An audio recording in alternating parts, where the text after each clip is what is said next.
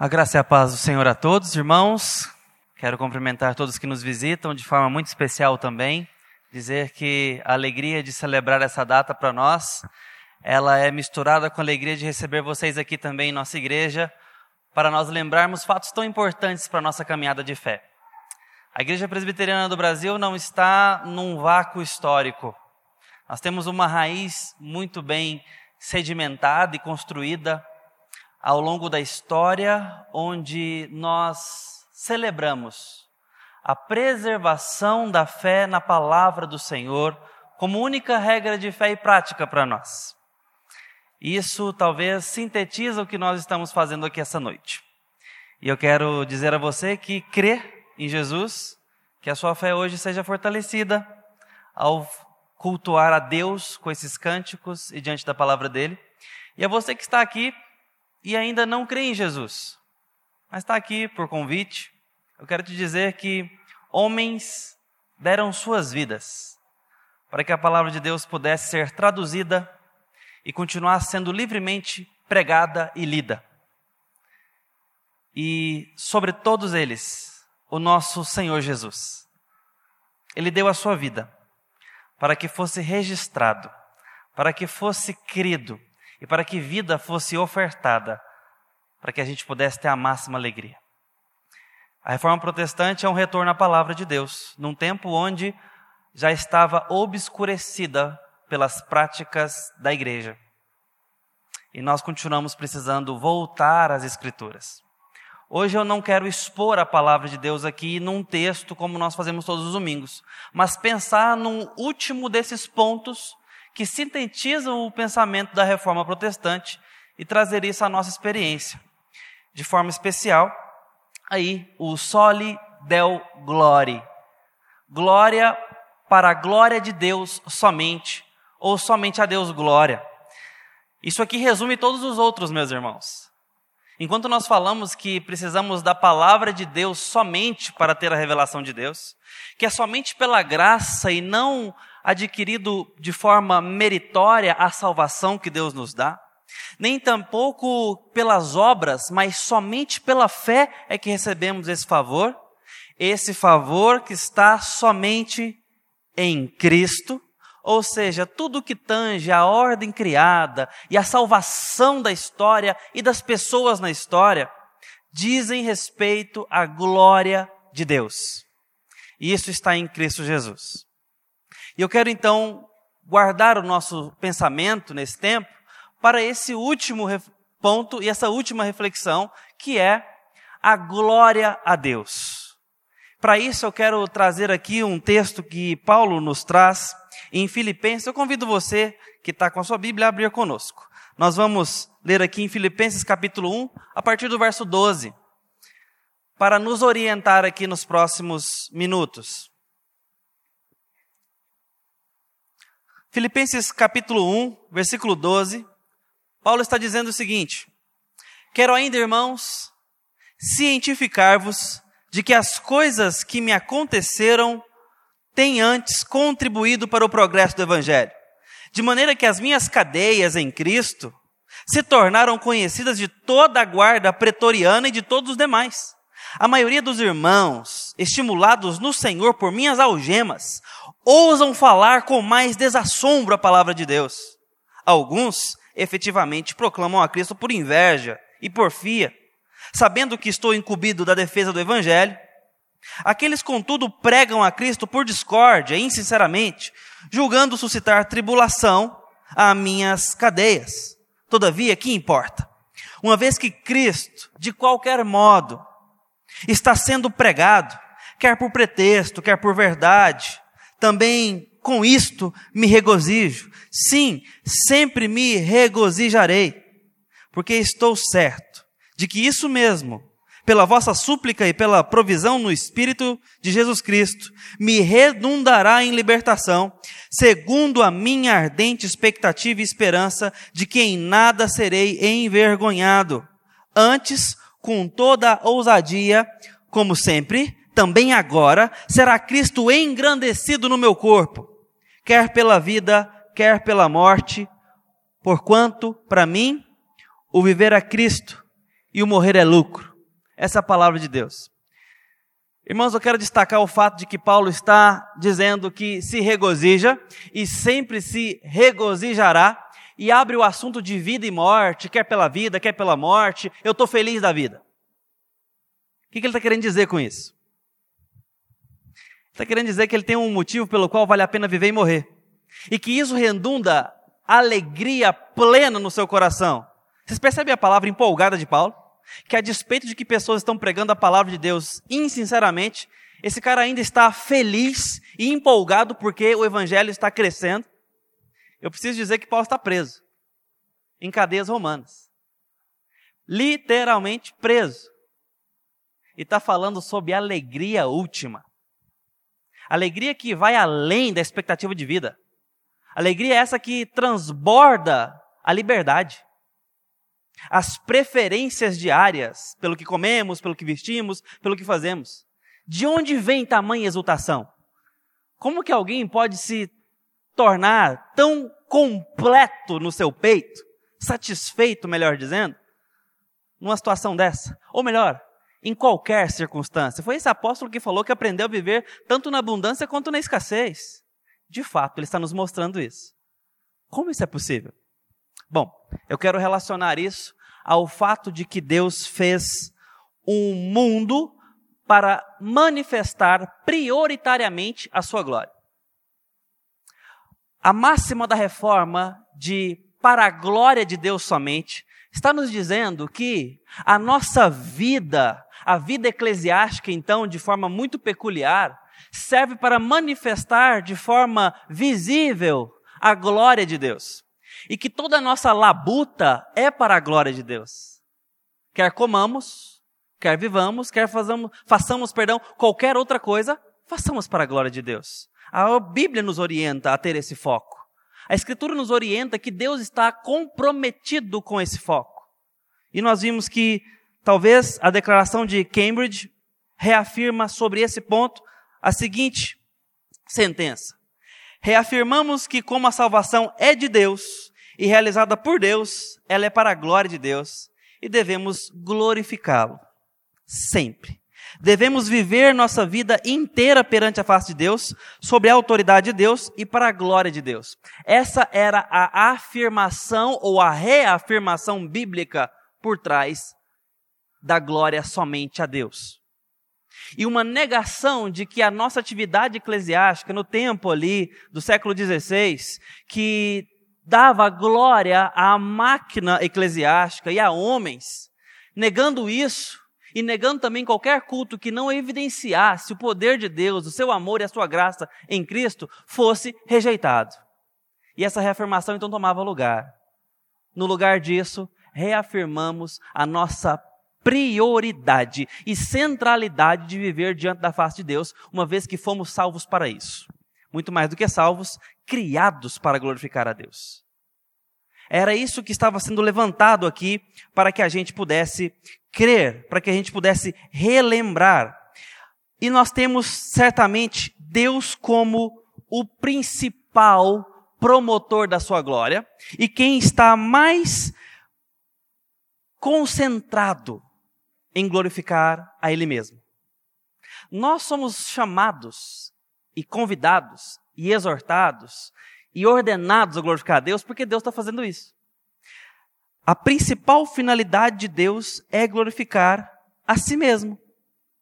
E Deus nos criou para a sua glória. É uma questão de coerência a quinta sentença da reforma protestante resumida nesses pilares. É uma questão de coerência. Deus desenhou um quadro e nesse quadro há um objetivo, há um propósito, uma mensagem. Essa mensagem é: Deus é glorificável. Deus está sendo glorificado por Ele mesmo. E Deus criou o um mundo para ser glorificado nesse mundo. E nós então entramos em cena. E fomos criados para glorificar a Deus. E Deus então se torna para nós conhecido através da sua graça, conhecido através de Jesus, da revelação que ele veio nos dando Antigo e Novo Testamentos, e nós somos então apresentados a um Deus de glória. E não só apresentado a um Deus de glória, mas somos agora envolvidos num processo de glorificação desse Deus Santo. Até aqui a coisa parece ser muito chata, meus irmãos, convenhamos. Um Deus aparentemente muito autocentrado, e é mesmo. E nos convida para fazer parte do que ele está prestando atenção, das prioridades dele. Eu quero que vocês olhem para onde eu estou olhando. Eu quero que vocês façam o que eu estou fazendo. Aliás, não é a primeira vez que Deus faz isso ao falar de glória. Levítico capítulo 19, ele diz o seguinte: Sede santo, porque eu sou santo. Deus criou pessoas à sua imagem e semelhança. Sempre Deus vem nos trazendo para viver as experiências que Ele está vivendo. Ele fez criaturas parecidas com Ele para dar da experiência dele para que essas criaturas vivessem. Fossem cada vez mais parecidas com Ele, comunicáveis com Ele, e então vivessem a vida na terra que Ele criou para manifestar a sua glória. A coisa começa a pegar para o nosso lado, meus irmãos, quando a gente fica pensando como que isso tem a ver com a minha vida e alegria. Se a minha vida é só para glorificar a Deus, onde que fica a minha alegria? A busca pelos meus interesses. E o objetivo de Deus a cada fase da criação foi e é salvar e magnificar a sua glória. Preste atenção comigo em algumas etapas da salvação de Deus. Algumas delas. Perceba como que Deus está autocentrado nisso. Uma vez que está tratando a gente. Predestinação. Efésios 1, 5 a 6. Nos predestinou para Ele para adoção de filhos por meio de Jesus Cristo, segundo o beneplácito ou o conselho de sua vontade, para louvor da glória de sua graça. Criação. O mundo e tudo e todo o cosmos. Isaías 43, 6 a 7. Trazei meus filhos de longe e minhas filhas das extremidades da terra, a todos os que são chamados pelo meu nome e os que criei para minha glória. Deus criou para a sua glória. Encarnação de Cristo. Em Romanos 15, 8 e 9.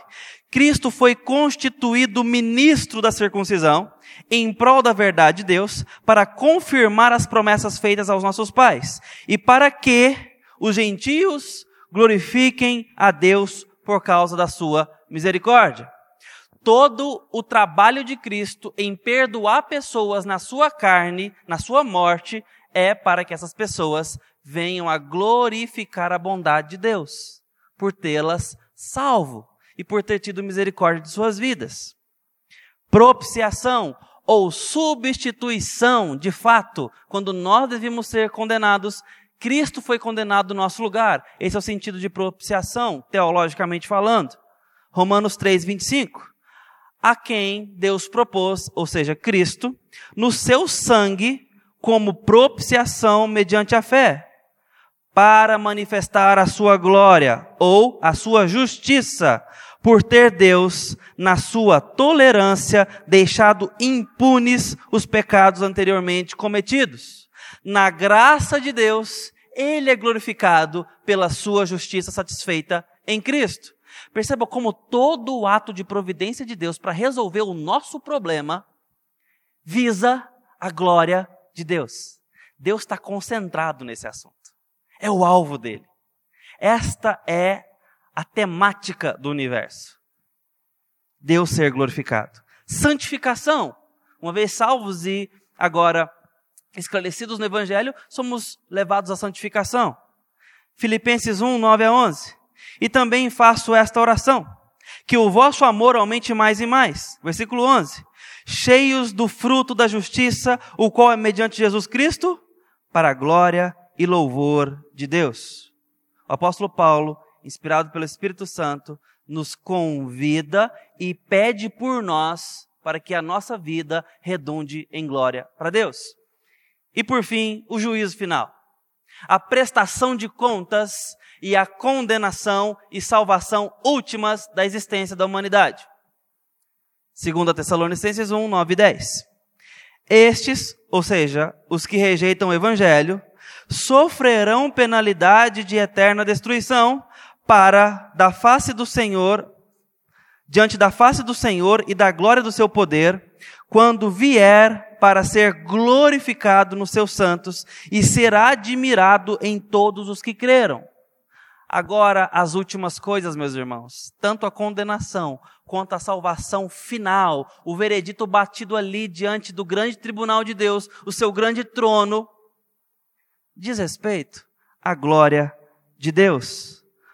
Todo o processo de redenção, todo o processo de condenação do ímpio, todo o processo histórico é para a glória de Deus. Então ali estava uma questão de coerência.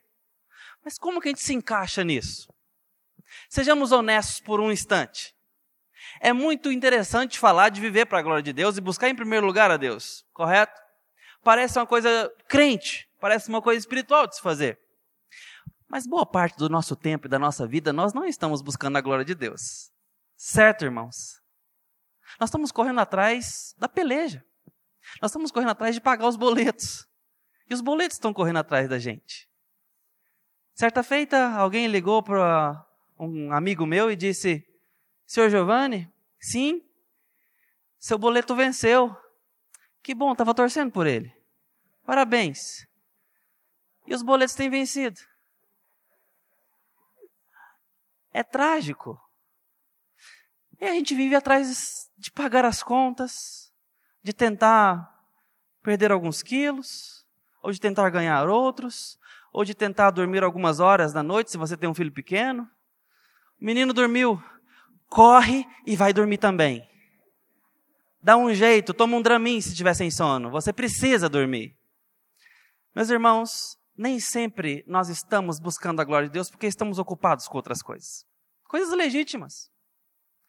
Calos doloridos, sofrimentos profundos, ausências, perdas, carências, desajustes familiares, desarranjos conjugais, ou expectativas conjugais, ou mesmo coisas boas, coisas para serem adquiridas, batalhas para serem vencidas e conquistadas, como, quem sabe, a casa própria, ou mudar de endereço, ou um outro veículo, ou mais saúde, e sonhos que nós vamos buscando e vamos lutando atrás, e o tempo está passando. Um pouco mais de renda, ou uma renda um pouco mais saudável, uma estabilidade financeira, quem sabe, ou quem sabe ter filhos, ou criá-los e até mesmo ganhá-los para Jesus.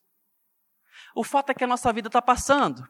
O relógio está acumulando horas, o calendário acumulando dias e o tempo está passando. E se eu sou honesto comigo mesmo e consulto a minha semana e vejo de quinta a quinta até a última quinta passada e convido os irmãos a fazerem o mesmo exercício, o quanto da glória de Deus foi priorizado por nós. O quanto da glória ao nome de Deus foi, de fato, buscado em primeiro lugar por nossas escolhas práticas. Quer ver um bom termômetro? Nossas orações. Ah, nossas orações, as que existem.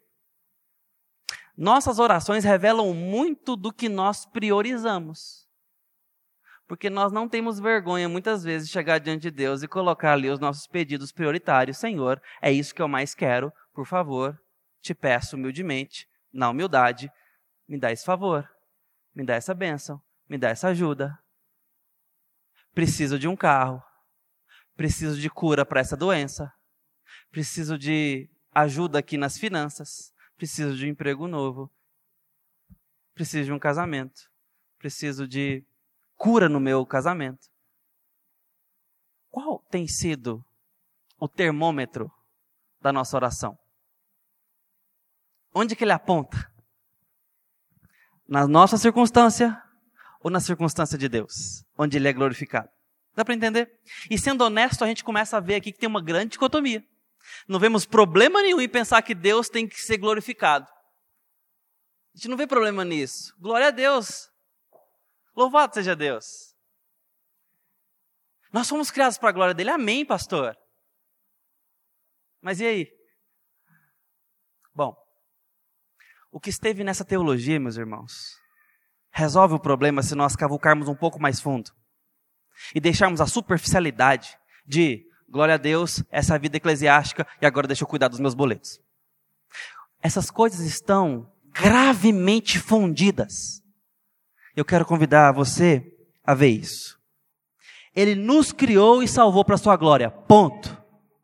A grande questão é que o nosso prazer, a nossa satisfação, a nossa liberdade da dor, a nossa perspectiva de vida plena e eterna, tem tudo a ver com o processo pelo qual Deus decidiu ser glorificado na história. E isso é o que muda o jogo. Porque quando a gente começa a pensar sobre a legitimidade de buscar o nosso prazer, eu quero convidar você a pensar brevemente sobre três grandes personagens da história teológica para nos orientar. Começando pelo Jonathan Edwards, talvez o maior pastor que já passou ali ah, pela América no seu principal avivamento. Eu quero mostrar para os irmãos sobre um trechinho do seu livro, O Fim para o Qual Deus Criou o Homem, de 1755. Ele diz que Deus é glorificado não somente por sua glória ser contemplada, mas pelo regozijar-se nela. Quando os que a veem regozijam-se, Deus é mais glorificado do que se ela fosse somente contemplada. Deus não deu uma glória para que o mundo a assistisse, a visse e dissesse: é isso mesmo. Deus manifestou a sua glória e convidou pessoas, habilitando elas para isso, para participar da sua glória com prazer, com alegria. E Deus entende como é que a gente funciona. Ele fez a gente. Ele sabe o que de fato nos faz sorrir. Ele sabe o que de fato nos faz leves. Ele sabe como de fato consertar e restaurar a nossa alegria mais profunda. Quando Ele nos convoca para glorificar o nome dEle, tomando suco de laranja ou pela ministração da palavra dEle, Deus está resolvendo um problema nosso de falta de alegria de falta de satisfação. E Edward estava falando exatamente sobre isso e continua. Deus criou o mundo para que ele pudesse comunicar a sua glória à criatura e para que esta possa ser recebida pela mente e pelo coração. E mais, nesse processo, aquele que afirma a sua ideia de glória de Deus não glorifica a Deus tanto quanto aquele que, além de afirmar isso, também declara o seu prazer nela. Talvez aqui de uma forma quase que primária, a partir de Agostinho, Jonathan Edward estava colocando isso no papel, para nos mostrar que a teologia da glória de Deus tem tudo a ver com a ciência da nossa alegria. Que essas coisas se misturam a paixão de Deus por ser glorificado e a minha paixão por ser satisfeito não estão em conflito. Não são conflituosas essas afirmações. E isso é a melhor notícia do mundo, meus irmãos. Porque nós estamos aqui diante de uma realidade absoluta. Deus fez todas as coisas para ser glorificado e me criou para glorificá-lo. Mas nesse processo, Deus foi cuidadoso em me fazer contente, pleno, realizado. Só a Deus a glória. E nesse processo, o homem é preenchido, o ser humano é realizado, se encontra. Ah, o Catecismo Maior de Westminster, nossa confissão de fé presbiteriana, tem uma primeira pergunta muito importante: qual o fim principal do homem? E aí ele responde: glorificar a Deus e ter o seu prazer nele para sempre.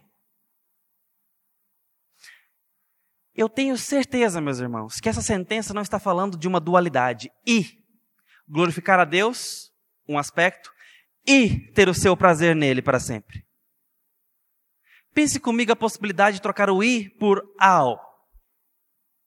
Glorificar a Deus ao ter o seu prazer nele para sempre. Porque a Escritura me permite pensar assim. Que Deus nos permite um caminho de prazer ao ter o meu prazer buscando a sua glória.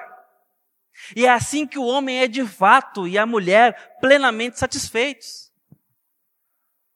Quando estão buscando a glória de Deus. Buscar o nosso prazer é o nosso maior chamado.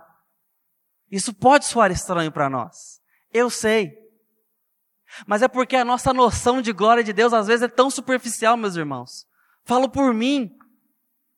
Nós não cavucamos a fundo o que significa de fato glorificar a Deus e o quanto isso muda tudo em nós.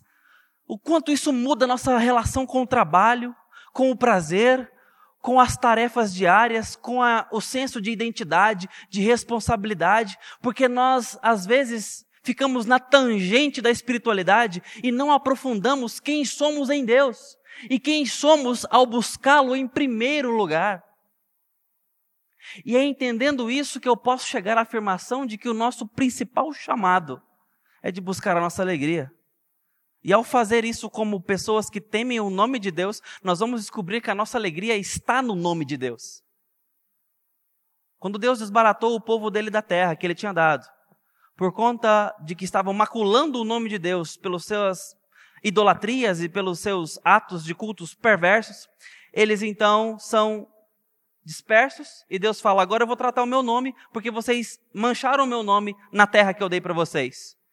Então eu vou limpar vocês, eu vou limpar o coração de vocês, vou dar um coração de carne ao invés de pedra, e eu vou colocar o meu nome na boca de vocês, e vou ter zelo pelo meu bendito nome, e vou trazer vocês de volta para a terra, e trazendo vocês de volta para a terra, vou sarar a terra de vocês, e vou tirar os balaíns das boca, da boca de vocês, e colocar o meu doce nome na boca de vocês, perdoando vocês e ensinando o meu temor a vocês fazendo com que o fruto do trabalho de vocês prospere, a terra seja sarada e vocês aí sejam santificados. Não tem como Deus tratar o nome dele sem nos tratar. Deus misturou e fundiu essas coisas. Deus atrelou a glória dele à nossa alegria. Deus não trata mais do seu nome na terra sem tratar o povo do nome aqueles que são chamados pelo meu nome e que fiz para minha glória. Acabamos de ler em Isaías. Trazei eles, porque fiz eles para minha glória, são chamados pelo meu nome. Deus fundiu essas realidades. E quanto mais alheios a ela estamos, mais empobrecidos estamos acerca da nossa própria alegria. E motivo de viver. E chamado para viver. Nossa busca pelo prazer em Deus é do que se trata a história da humanidade. Deus nos chamou para conhecê-lo. Eu dou uma janela rápida, uma espiadela no livro de Jó, que talvez seja o mais imediatamente compreendido por nós, mas a saga penitente de Jó, a saga sofrida daquele homem, redunda em glória ao nome de Deus, que é Senhor da história e dos dias dele, mas também em plenitude no coração daquele homem. Deus, agora os meus olhos te veem. E Deus vai restituindo uma sorte histórica é, impensável na vida daquele homem. E aqui nós chegamos diante também do apóstolo Paulo dizendo as mesmas palavras em termos de alegria.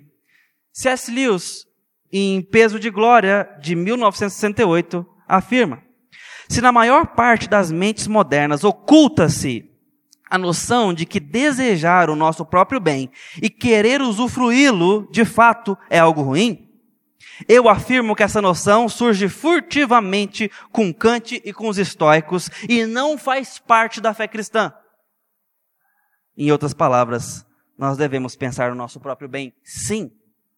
Na verdade, se analisarmos as audaciosas promessas de galardão e a natureza surpreendente das recompensas prometidas no Evangelho, parecia que o nosso Senhor considera nossos desejos não muito fortes, mas muito fracos, isso sim.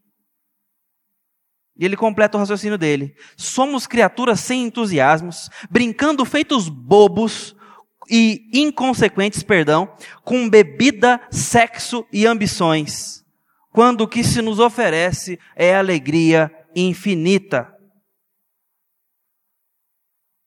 A nossa busca pelo prazer cristão diz não somente respeito a que nós devemos buscar o prazer que Jesus promete, mas acrescenta que o próprio Deus é glorificado enquanto a gente está buscando esse prazer.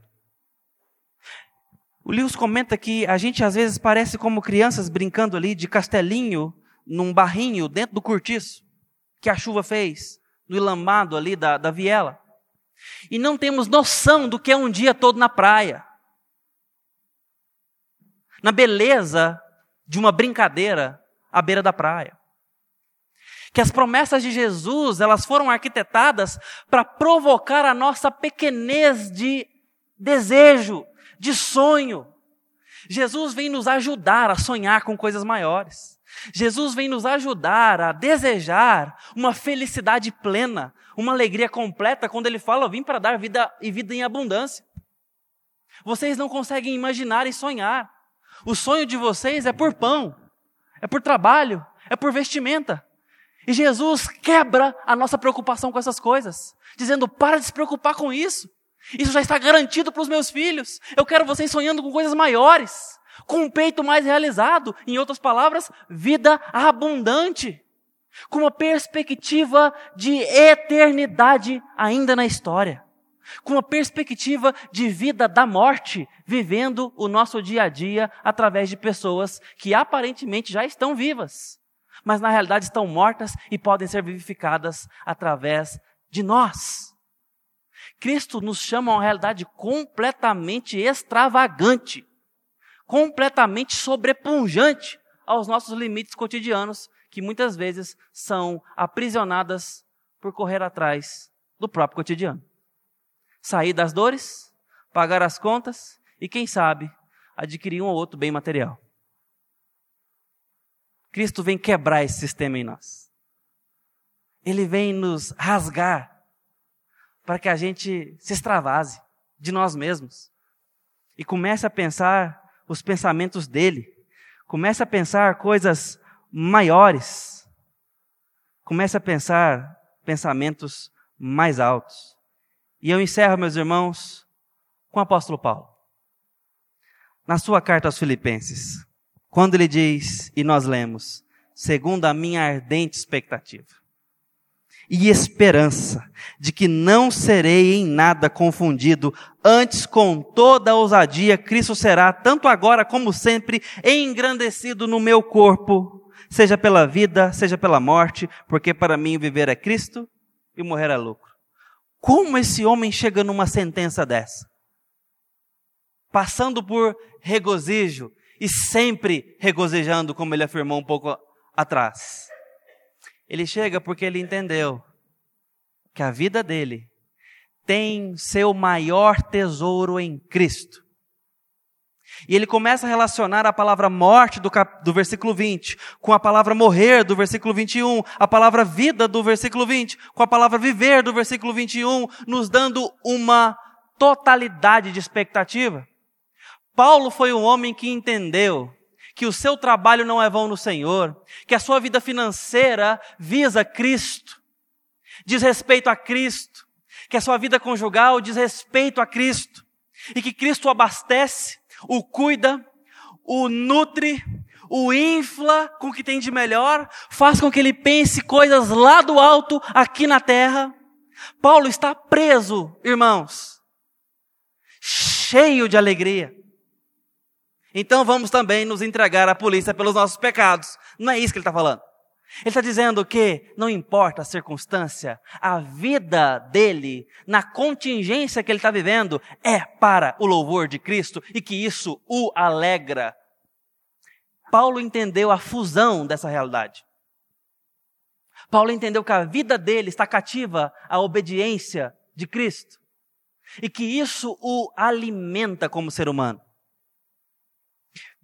Quando ele começa a falar da morte aqui, ele fala que a morte para ele é lucro e ele tem em vista que ele está vivendo para Cristo, vivendo em Cristo e Cristo é o verdadeiro alvo, o verdadeiro tesouro. De tal forma que a morte para ele é lucro.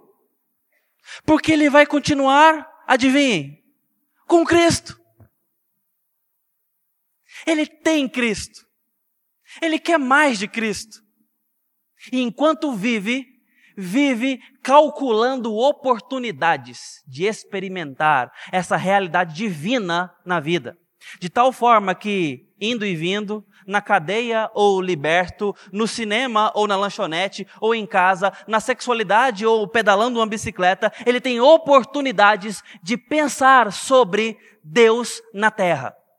Deus em nós, uma realidade eterna no tempo, algo muito maior dentro de algo tão pequeno como a gente. É assim que o cristão foi chamado para viver. E Paulo está dizendo que nessas oportunidades a morte, portanto, é lucro. Porque ele vai ter a sua intimidade com Cristo agora engrandecida e maximizada, porque ele se encontrará com o amado de sua alma, o seu maior tesouro. Filipenses 3:8, ele afirma isso de uma forma muito categórica quando diz: "Tenho como perda todas as coisas, pela excelência do conhecimento de Cristo, pelo que considero todas elas refúgio para que eu possa ganhar a Cristo." Paulo está nos ensinando algo, meus irmãos, que eu encerro chamando a nossa consciência ao pensarmos na reforma protestante, de que ao passar pela graça de Deus, retornarmos às Escrituras, pensarmos agora em Cristo Jesus, em fé, nós estamos sendo habilitados por essa herança teológica que nos permite pregar a Bíblia a todos com liberdade em Anápolis hoje, no conforto desse lugar, nós podemos acessar a Bíblia e não tem ninguém nos constrangendo, por conta de uma herança histórica providenciada por Deus. A palavra de Deus está em português nas nossas mãos. E isso nos leva a conhecer a Deus. E conhecendo a Deus pela graça, pela fé, em Cristo Jesus, na Escritura, eu sou agora aberto a uma realidade de que Deus é glorioso e que o universo gira em torno disso. Mas isso se mistura e funde a melhor notícia possível através de algo tão radical.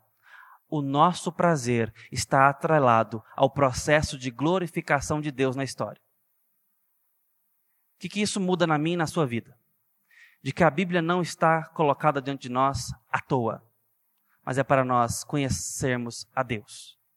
De que nós, ao pregarmos o Evangelho, estamos apresentando pessoas a única possibilidade de conhecerem a Deus e serem de fato engrandecidas no seu prazer. De serem glorificadas em Cristo. De serem maximizadas na sua alegria. Deus nos criou para a felicidade. Ainda que o sofrimento seja degrau para ela seja transporte para lá.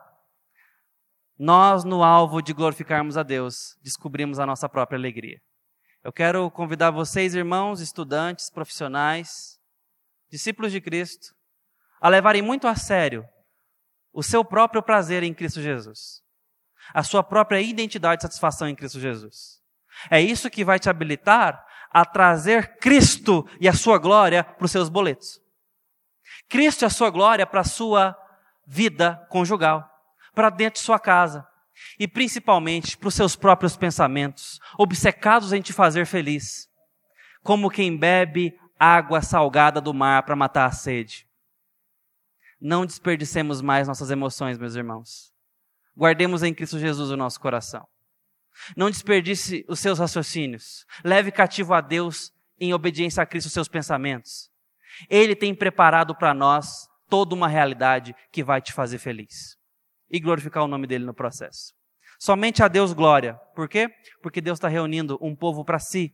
E esse povo não é um povo mais ou menos, não é um povo triste, não é um povo que não sabe o que é a vida e por que está vivendo, mas que está diante de Deus e esse Deus está cuidando de cada um dos seus filhinhos.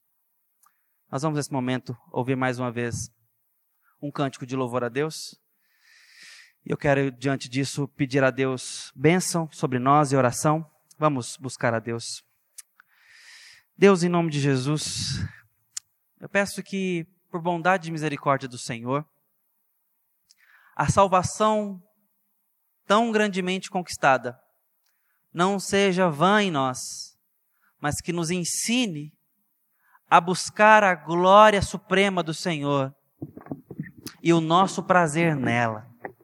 Assim o Senhor será mais glorificado e o teu povo mais satisfeito. Em nome de Cristo. Amém.